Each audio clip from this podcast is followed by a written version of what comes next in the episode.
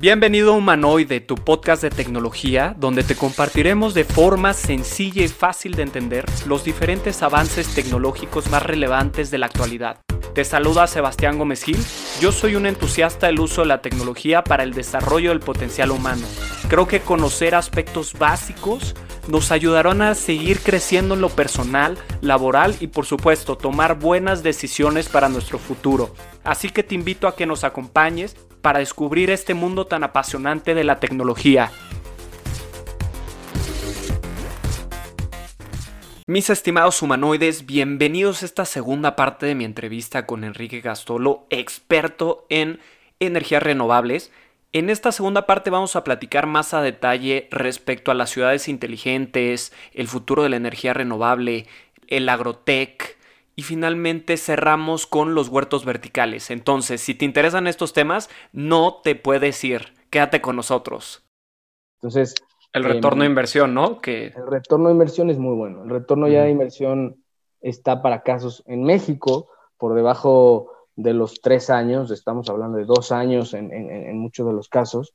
Y este, entonces, yo invito a la gente, ¿verdad?, que está escuchando el, el programa, uno, a que no se no sientan que la tecnología es muy ajena. Esta tecnología lleva muchos años existiendo y, afortunadamente al día de hoy están a nuestro alcance, ¿no? Eh, y, si no, hay muchas alternativas. Hay modelos de negocio que te proponen rentar paneles, ¿sabes? O sea, es, un, es un tema de, reconocerte, eh, reconocer el, el, momento en que estamos viviendo, que existen ya alternativas, eh, diferentes a las que estamos acostumbrados. Muy importante, preguntarte de dónde está viniendo lo que tú estás utilizando. Exacto. Y tomar decisiones al respecto. Entonces, y alternativas hay. Si quieres y tienes la capacidad de comprar los paneles, adelante, ¿no? Pero también hay empresas que, te los rentan y, el beneficio lo puedes obtener, ¿no? Sí o sí. Sí, decías algo, eh, algo muy curioso, ¿no? Ya damos por sentado eh, la energía, ¿no? Prendemos, o sea, el switch y tenemos luz. Pero ¿qué pasa cuando hay estos apagones o cuando ya empezamos a ver que pues realmente eh, como tal el servicio eléctrico con el que contamos pues podría mejorar, ¿no? No es el mejor.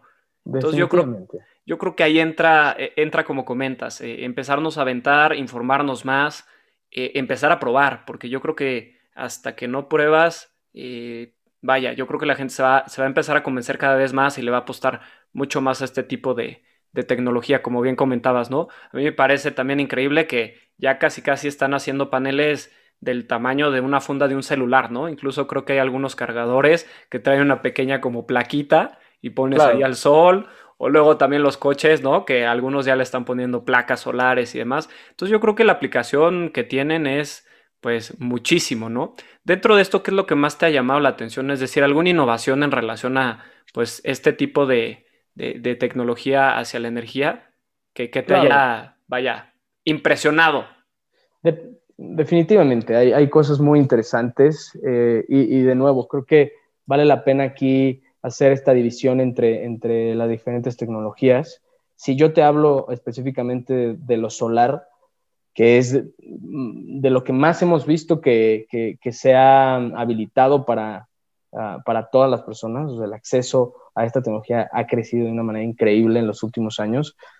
Eh, y pues, por lo mismo esto ha, dado paso también a mucha innovación, ¿no? Entonces, eh, yo te puedo decir que el, futuro es muy interesante, ¿no? Porque ya hay empresas que están buscando, em, digamos que hacer, eh, modificar la, la estructura eh, de, estos paneles, ¿no? Para que tú puedas integrarlos desde ventanas hasta automóviles, que sea un material flexible, ¿no? Y sin sacrificar la eficiencia, que esto es lo más importante, ¿no? Entonces hay millones de dólares invertidos en este tipo de, trabajo, ¿no? Para poder modernizar un poco el material del que están compuestos estas, este, este, estos paneles y también en el almacenamiento, que aquí ya podríamos hablar tres horas de almacenamiento, pero, pero va muy de la mano. O sea, mucha gente habla de, de, que, de que el almacenamiento, y cuando hablo de almacenamiento hablo de baterías, ¿no? Tal cual.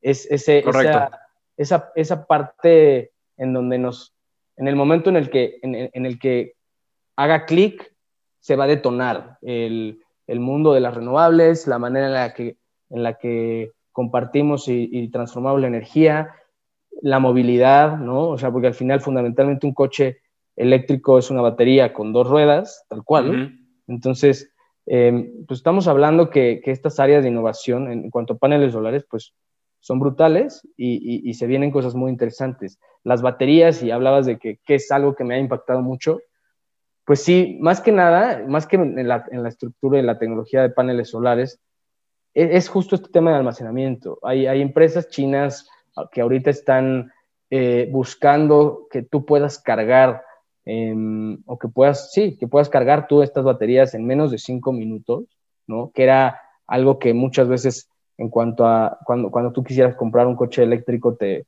te ponía un poco en duda que tuvieras que esperarte de media hora o en tu, en tu Se limitaba. Todo limitado. Este, y pues que hoy eh, existan ya este tipo de alternativas y que ya se estén poniendo la mesa, que ya próximamente haya rondas de inversión para poder financiar este, este tipo de, de breakthroughs, pues es increíble, ¿no? Eso es, eso, es, eso es algo que a mí me, pues impresiona. Me, da me da tranquilidad también, ¿no? Okay. al final vamos para allá. El almacenamiento, claro, y, creo que es súper importante. Y ahorita que mencionabas de los coches eléctricos, definitivo, lo, pusiste en términos muy sencillos, ¿no? Una batería con ruedas. Y estaba viendo, y es bastante interesante todo lo que están haciendo los chinos, ¿no? existe esta compañía, para los que no la conocen, se llama NIO, prácticamente es el Tesla chino. Y lo que están haciendo estos cuates de entrada es ponerse, pues, a competirle al gigante de Tesla. Y lo segundo que están haciendo, que me parece muy, eh, interesante es el tema del cambio de la batería, ¿no? Tú lo que haces es cuando se le acaba la batería a tu NIO, vas a algún puesto de recarga en donde te cambian la batería, ¿no? Eh, el coche lo estacionan, pasa una máquina y pum, te cambian batería y ya tienes nuevamente, pues, eh, energía para seguir con tu día y, con tu, ahora sí que, este, pues sí, para seguir manejando. Y creo que eso va a ser el futuro, ¿no? ¿No te parece, amigo? No, definitivamente, definitivamente. Creo que también eh, el punto aquí de, toda esta charla es poder imaginarnos cómo se va a ver el futuro. Y yo te puedo decir que tanto las renovables como los coches eléctricos van a jugar un papel fundamental, En, el, en, nuestro mundo futuro. Y, y, pues surgen otro tipo de preguntas, ¿no?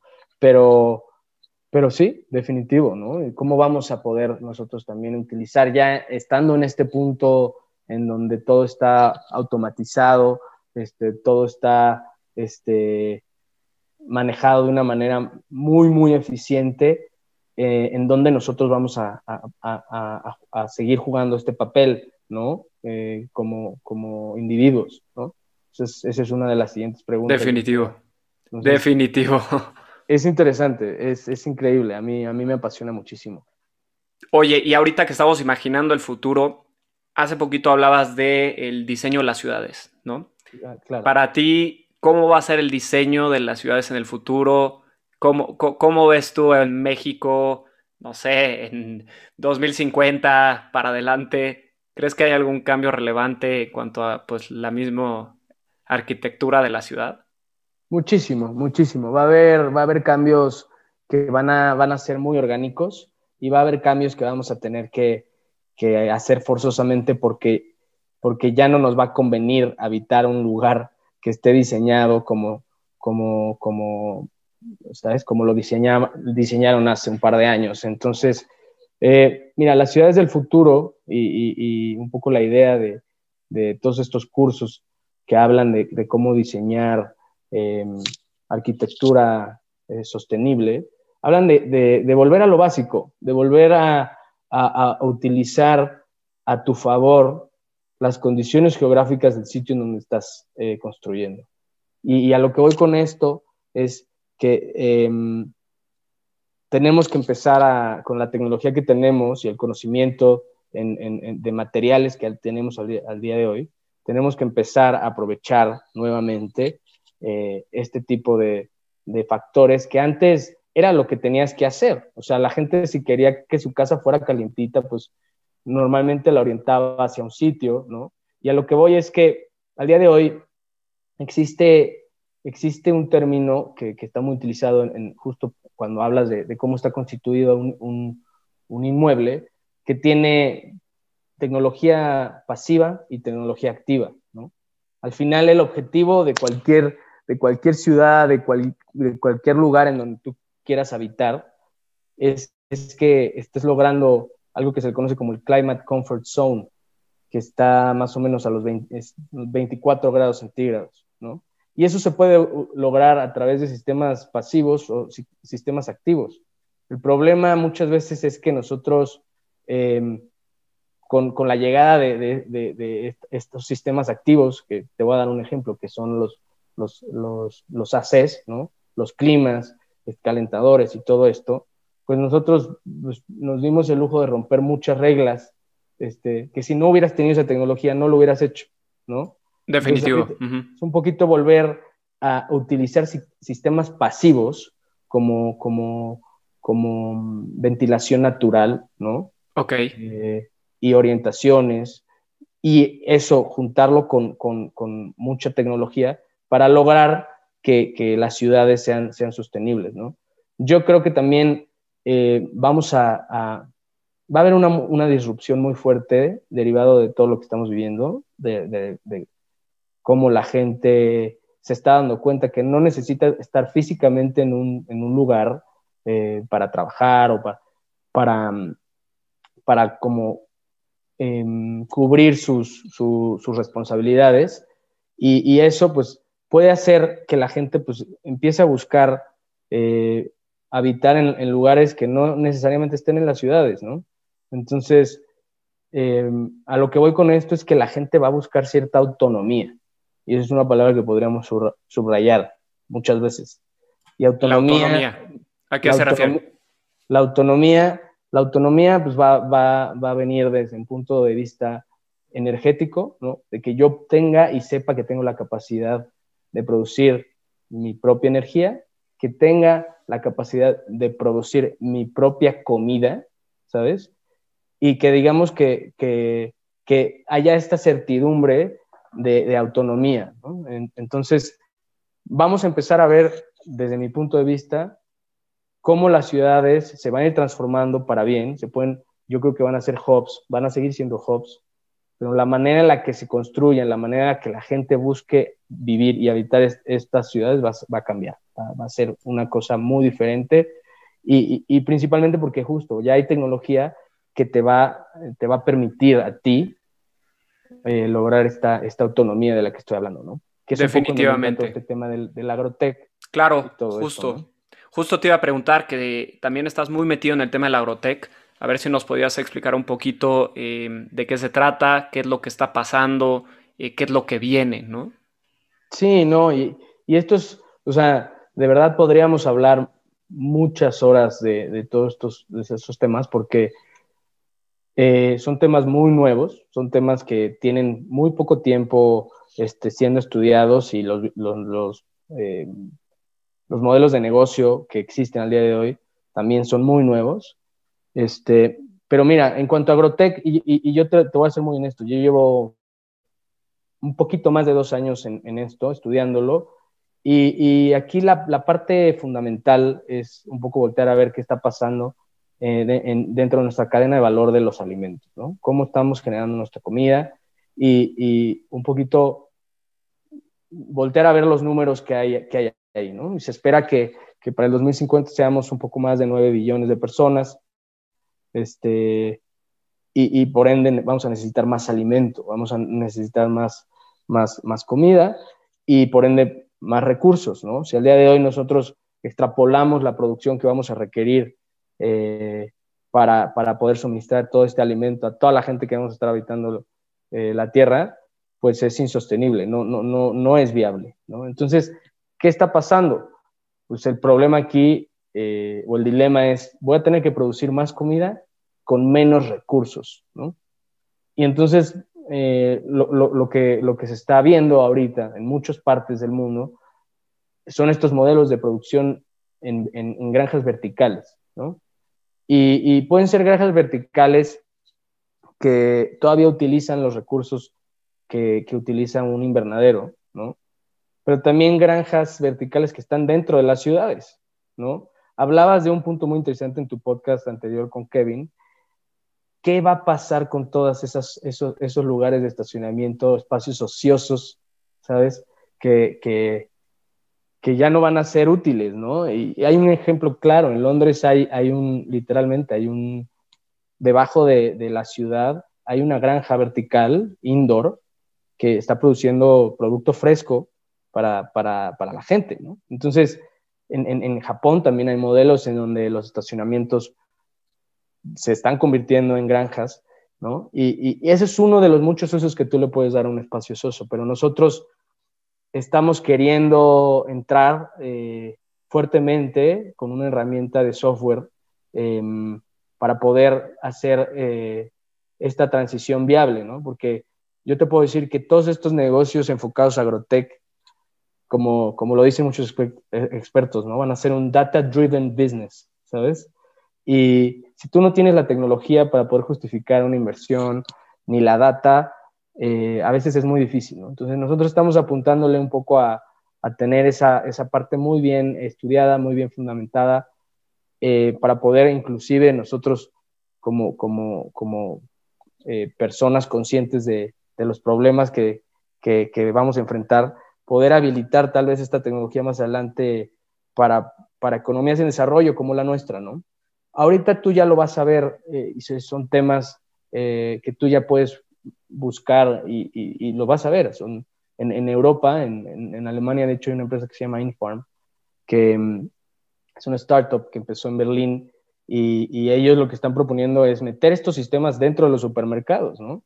Entonces, esta es una tecnología que ya está, que ya se viene, eh, que ya está comprobada inclusive que puede ayudarnos a contrarrestar esta, esta problemática de, de, la seguridad alimenticia en, en, el futuro.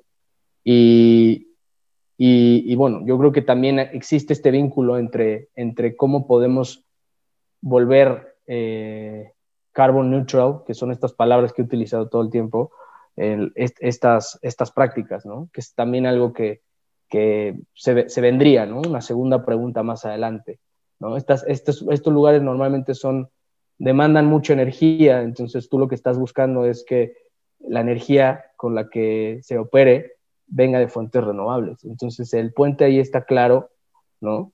Y, y, lo mismo con muchas cosas, ¿no?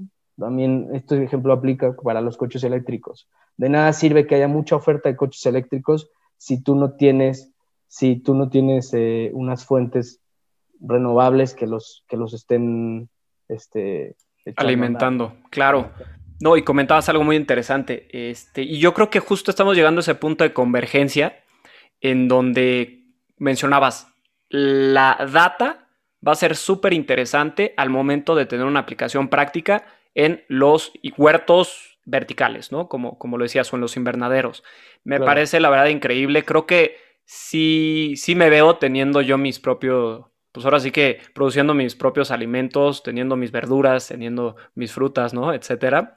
Y bueno, creo que aquí nos ayuda muchísimo el clima, ¿no? Que gozamos de un clima bastante este, óptimo para pues, la producción de todos estos alimentos. Sin embargo, decías que también las tecnologías nos van a ayudar a crear estas condiciones, ¿no? Ideales para pues nosotros ser autosustentable. Me encanta, amigo. Creo que, creo que vas por muy buen camino. Me gusta mucho esa iniciativa. Ya después te buscaré para un segundo episodio para que nos platiques, pues, cómo va esto, cómo va avanzando. La verdad, creo que nos da para hablar, como decías, muchísimas horas.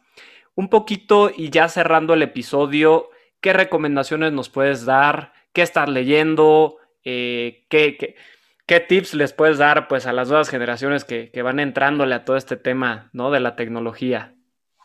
Sí, mira, eh, primera recomendación, y yo creo que, y no quiero sonar redundante, pero es, muy importante eh, decirlo, como decía Kevin en, el, en, el, episodio anterior, hay mucha información que está disponible allá afuera. Vivimos en la época de la información, aunque suene como papá. Realmente, si tú quieres aprender algo, lo puedes encontrar. Entonces, mi, consejo es, tienes una duda, búscala. Y no te quedes con, la primera, con el, primer resultado de Google. Ve tres, tantito, ve un poco más allá, porque pues con mucha información viene mucha desinformación, ¿no? Entonces, definitivo. Mi primer, mi, mi, primer consejo es ese, o sea, cuestionate, vivimos en una época en donde te puedes dar ese lujo de cuestionarte todo, ¿sabes? Cuestionarte todo, entender de dónde viene mi, mi, leche, entender de dónde viene mi energía, entender de dónde viene, y, y, a partir de eso tú vas a poder empezar a hacer decisiones responsables, ¿no? que eso es algo muy importante.